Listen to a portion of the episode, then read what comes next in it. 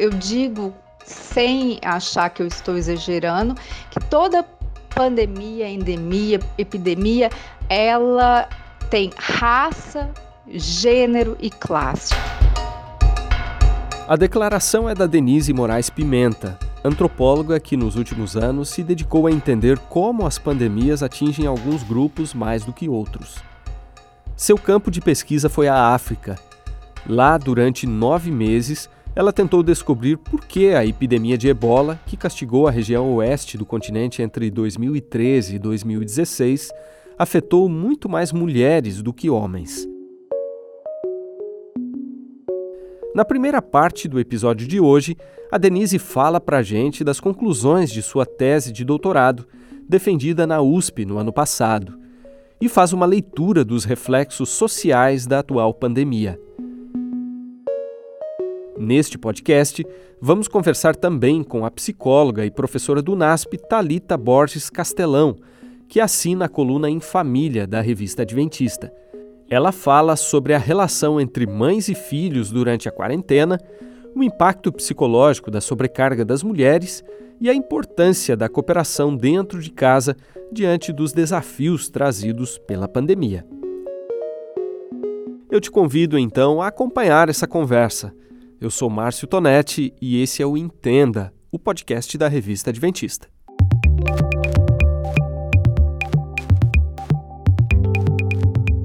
Denise, com base na sua pesquisa de campo desenvolvida em Serra Leoa e em outros estudos mais recentes, você defende que contextos de pandemias são especialmente críticos para as mulheres. Poderia começar explicando para a gente um pouquinho melhor esse ponto de vista? Quando eu digo que é, as mulheres elas são as mais afetadas durante uma crise sanitária como nós estamos vivendo, eu estou dizendo porque a mulher ela é responsável pela gestão da alimentação, da água, da administração da casa.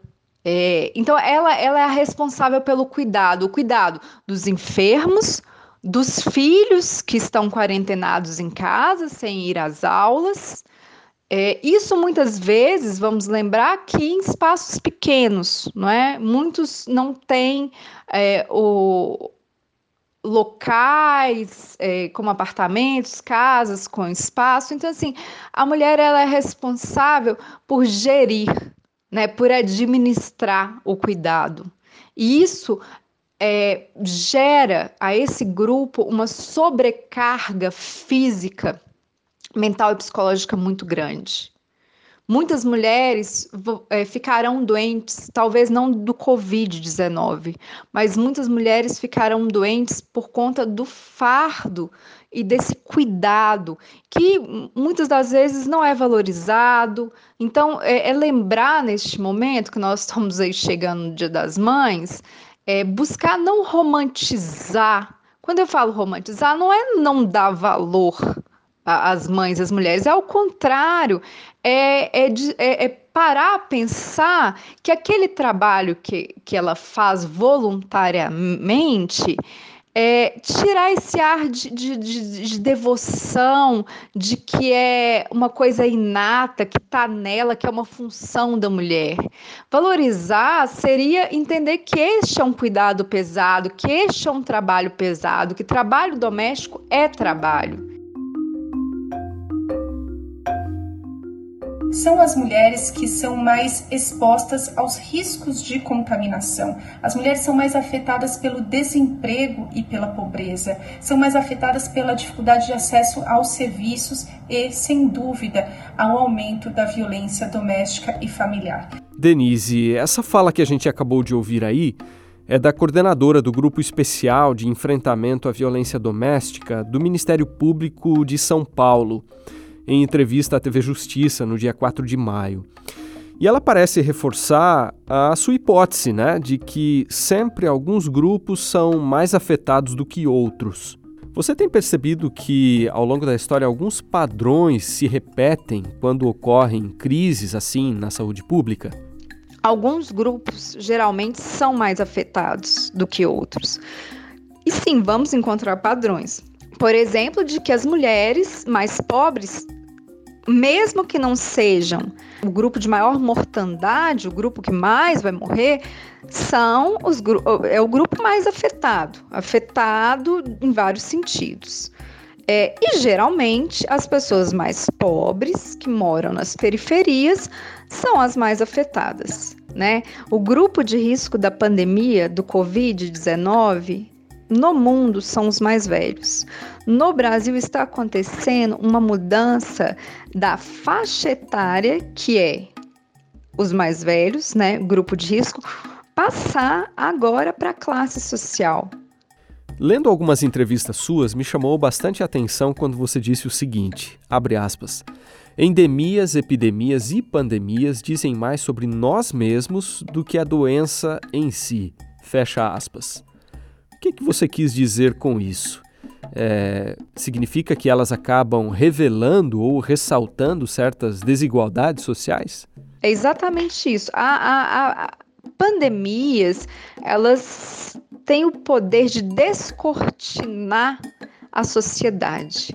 A gente percebe que a, a, os pobres, os negros, as mulheres começam a ser mais afetados. A gente é como se né, a gente tivesse uma lupa e conseguisse visualizar muito melhor. Tem um dado interessante que é o seguinte. Segundo o Conselho Federal de Enfermagem, as mulheres são 85% das enfermeiras em atuação no Brasil. Ou seja, a maior parte né, dos profissionais que está correndo risco na linha de frente do combate à pandemia. Isso parece lembrar o que você constatou lá em sua pesquisa de doutorado em Serra Leoa. Isso é, que o papel do cuidado dos doentes, seja do marido, dos filhos ou de pessoas idosas, geralmente ficava a cargo das mulheres.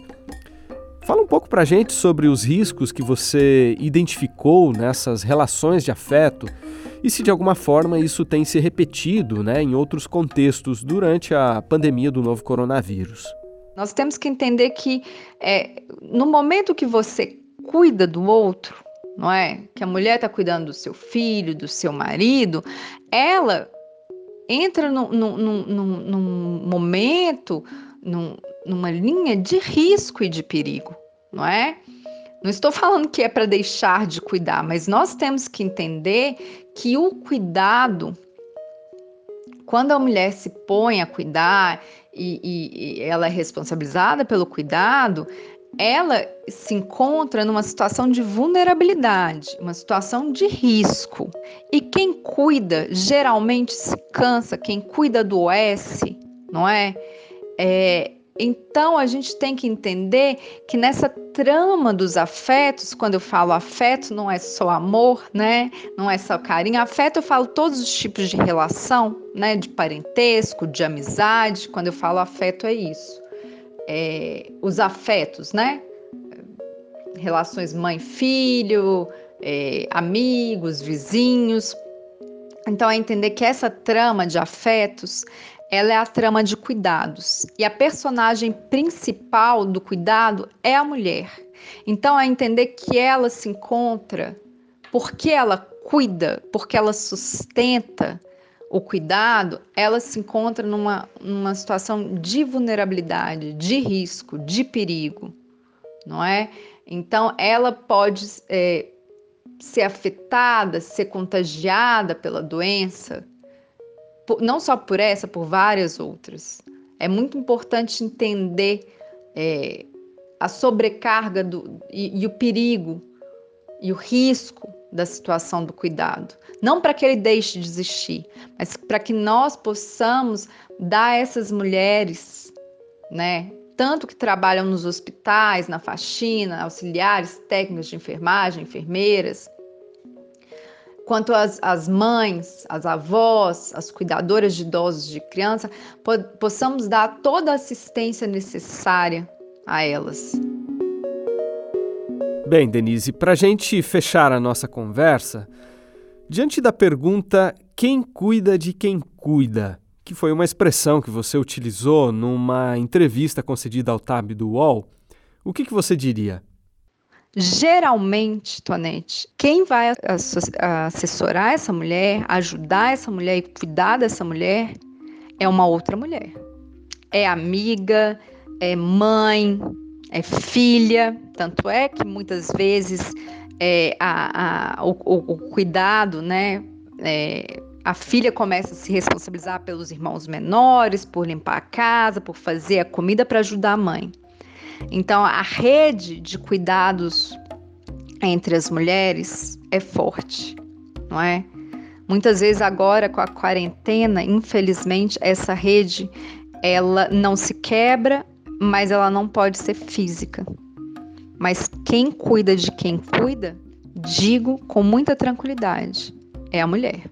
Tem um, um, um, um provérbio africano muito bonito, é, popular, né, que diz o seguinte: quando você educa uma, uma, uma menina, você educa uma aldeia. Porque essa geralmente a menina quando ela estuda ela passa esse conhecimento para a família para os conhecidos. Então é isso. Quando você educa uma uma menina você educa uma aldeia né? Como se como se ela transmitisse esse conhecimento nas formas de agir de pensar e de conversar então eu, eu vou parafrasear, né, esse provérbio dizendo: quando você cuida de uma mulher, você cuida de uma comunidade, você cuida de uma nação. Porque se a mulher é quem cuida, se eu estou cuidando de quem cuida, eu estou cuidando do entorno, né? Eu estou dando bem-estar ao entorno. Né? Se eu ajudo essa mulher a ficar menos vulnerável, a ter uma vida mais digna, assegurar ela dos seus direitos, colocá-la em menos risco, eu estou ajudando a sociedade a se recuperar de uma pandemia. Doutora Denise, muito obrigado pela sua participação aqui no Entenda. Até uma próxima oportunidade. A todas e todos, ouvintes, a você, Tonete, muito obrigada pela oportunidade. Hoje eu converso também com a psicóloga e professora do NASP, o Centro Universitário Adventista de São Paulo, Talita Castelão. Eu começo nossa entrevista, Talita, retomando o ponto inicial tratado aí na conversa com a antropóloga Denise Moraes Pimenta. Como ela disse, a pandemia parece atingir de modo desigual, né, homens e mulheres. A gente poderia mencionar, por exemplo, dados da Pesquisa Nacional por Amostra de Domicílios Contínua, divulgados é, pelo IBGE em abril de 2019, mostrando que, em média, as mulheres gastaram o dobro de horas semanais em afazeres domésticos e no cuidado de pessoas em relação aos homens. Foram 21,3 horas para elas e 10,9 horas para eles. E essa pesquisa revelou também que essa proporção uh, não muda muito, mesmo quando a mulher trabalha fora.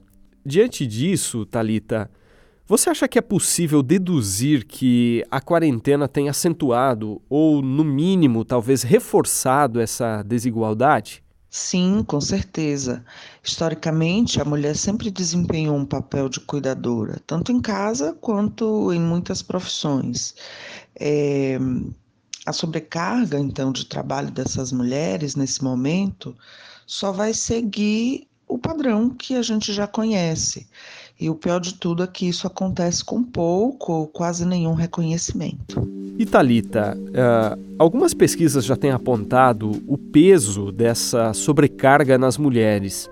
Um estudo da Kaiser Family Foundation, ONG norte-americana que se debruça sobre questões de saúde pública, divulgada no fim de março, havia apontado que 57% das mães entrevistadas disseram ter percebido uma piora na própria saúde mental, enquanto nos pais esse índice era bem menor, 32%.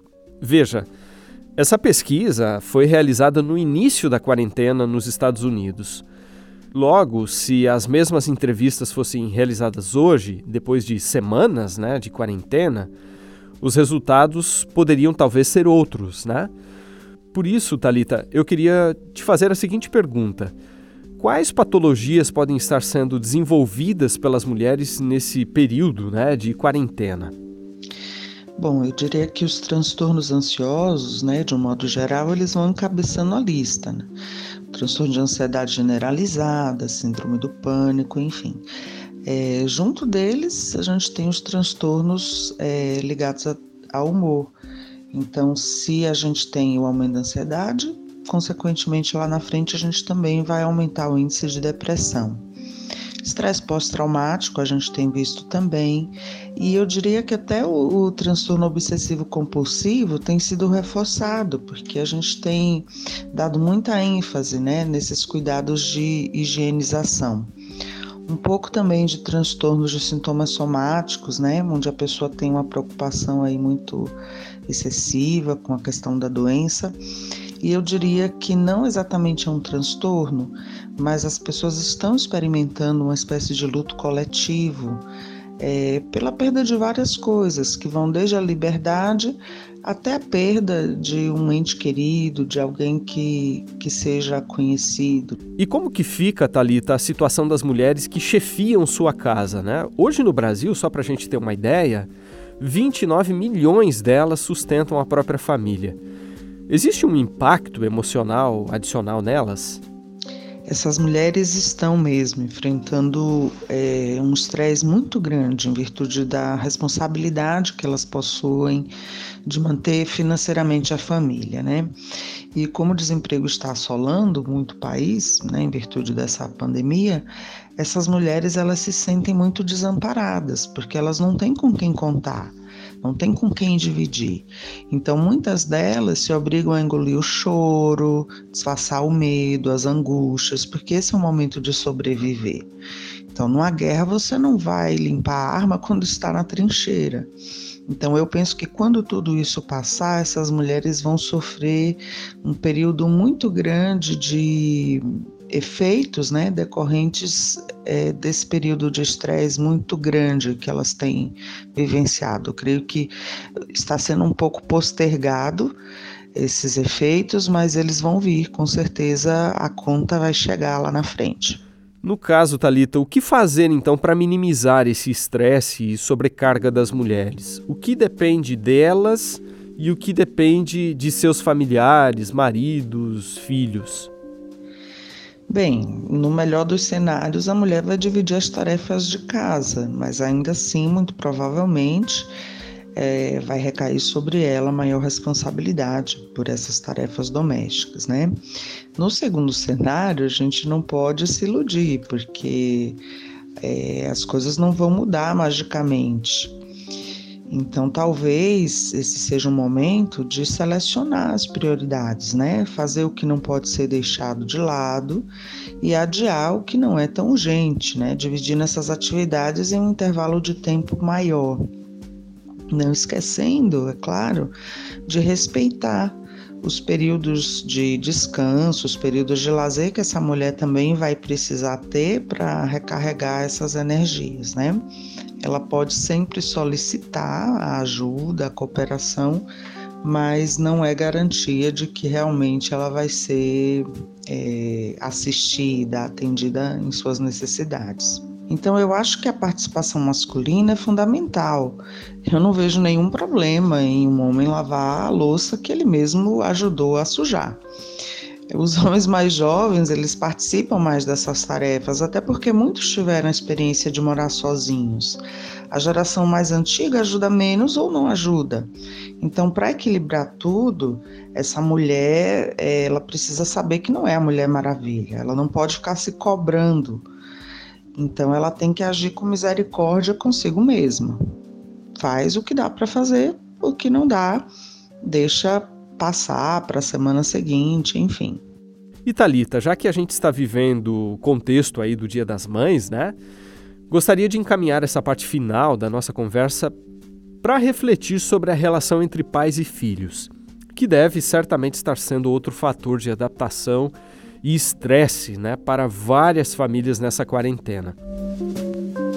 Especialistas entrevistados pela grande imprensa têm dado recomendações como estabelecer uma rotina, flexibilizar certas regras, além de aconselhar os pais a não se cobrarem tanto caso a produção em casa não seja tão grande quanto a produção que vinha sendo feita nos escritórios ou no escritório.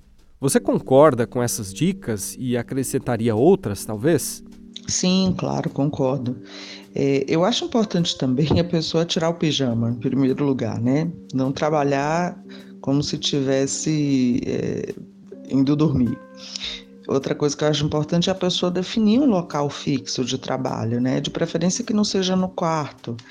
E também respeitar o momento de parar. Não adianta querer ter uma produtividade normal numa condição anormal. Claro que dá para afastar algumas distrações, né, principalmente as tecnológicas, né, como o celular, a TV, as redes sociais, né, isso requer um pouco de disciplina. E eu acho importante também a pessoa listar é, as metas daquele dia, combinar com as pessoas da casa, né, a cooperação, né, para que ela possa ter esse momento de produtividade e também fazer algumas pausas. É, eu acho que lidar com essa dinâmica, né, das famílias, das crianças em casa e tudo mais, é um pouquinho complicado, sim. É, eu acho que a pessoa vai ter que ter uma rotina, mas é importante ela saber que essa rotina não vai ser idêntica à que existia. Então, as pessoas tendem às vezes a avançar o horário de trabalho quando estão em casa, né? E, e elas não param quando o expediente deveria terminar. Então, é importante respeitar isso. Agora, pensando um pouco especificamente nas crianças, alguns especialistas têm lembrado os pais é, de que períodos de tédio e ócio podem ser úteis né, para os filhos. Como os pais deveriam lidar, Talita, com a energia dos filhos, que a gente sabe é quase inesgotável, né? Nesse contexto de quarentena, em que as crianças estão o tempo todo ali junto com os pais em casa. Crianças, né? Eu tenho um filho de 11 anos e sei bem que eles não gostam muito do tédio, principalmente quando são pré-adolescentes. Mas a criança precisa brincar. Não é só jogar videogame, não é só assistir televisão.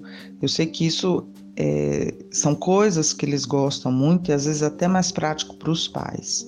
Mas se você pensar, uma casa tem muitas coisas que podem servir para uma brincadeira nova, se você usa a criatividade. E não dá para ficar reprimindo a criança, que às vezes vai ficar em casa e a tendência vai ser explorar mais esse ambiente. E você pode convidar a criança para fazer coisas da própria rotina e que para elas podem até ser interessantes. Meu filho, por exemplo, gosta de cozinhar comigo. Quando faço uma torta ou monto uma salada, ele gosta de ajudar. Ultimamente anda muito encantado até com o funcionamento da máquina de lavar, nunca tinha reparado antes. E a gente pode brincar fazendo coisas, como por exemplo, é, lavar a varanda, que é uma coisa que as crianças gostam, né? Brincadeiras com água, com sabão, é, guerra de travesseiro, quando você vai arrumar a, ca a cama. Muitas crianças, quando têm bichinhos de estimação, podem também passar mais tempo brincando com esse animalzinho. De qualquer forma, a gente tem que flexibilizar, porque se para a gente que é adulto é, enfrentar essa situação gera um pouco de estresse, né? A gente enfrenta com alguma dificuldade. Imagine uma criança que tem muita energia. Elas gostam de falar também com os amigos por vídeo, fazer essas videochamadas e combinar coisas para o final da pandemia. Enfim, cada família vai ter que identificar a preferência dos próprios filhos e ajustar dentro das possibilidades essas atividades mais livres. Vale lembrar que essas atividades elas são úteis para o treino é, do próprio enfrentamento de situações adversas que elas vão ter ao longo da vida. Outra questão que eu queria trazer para a nossa discussão é a seguinte: e se o confinamento em casa durar por mais tempo, né, e se tornar até mais restritivo, como prevê o lockdown em algumas grandes cidades brasileiras?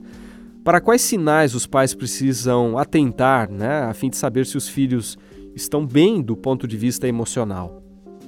Ao contrário do que a gente imagina, as crianças têm uma facilidade muito grande de adaptação.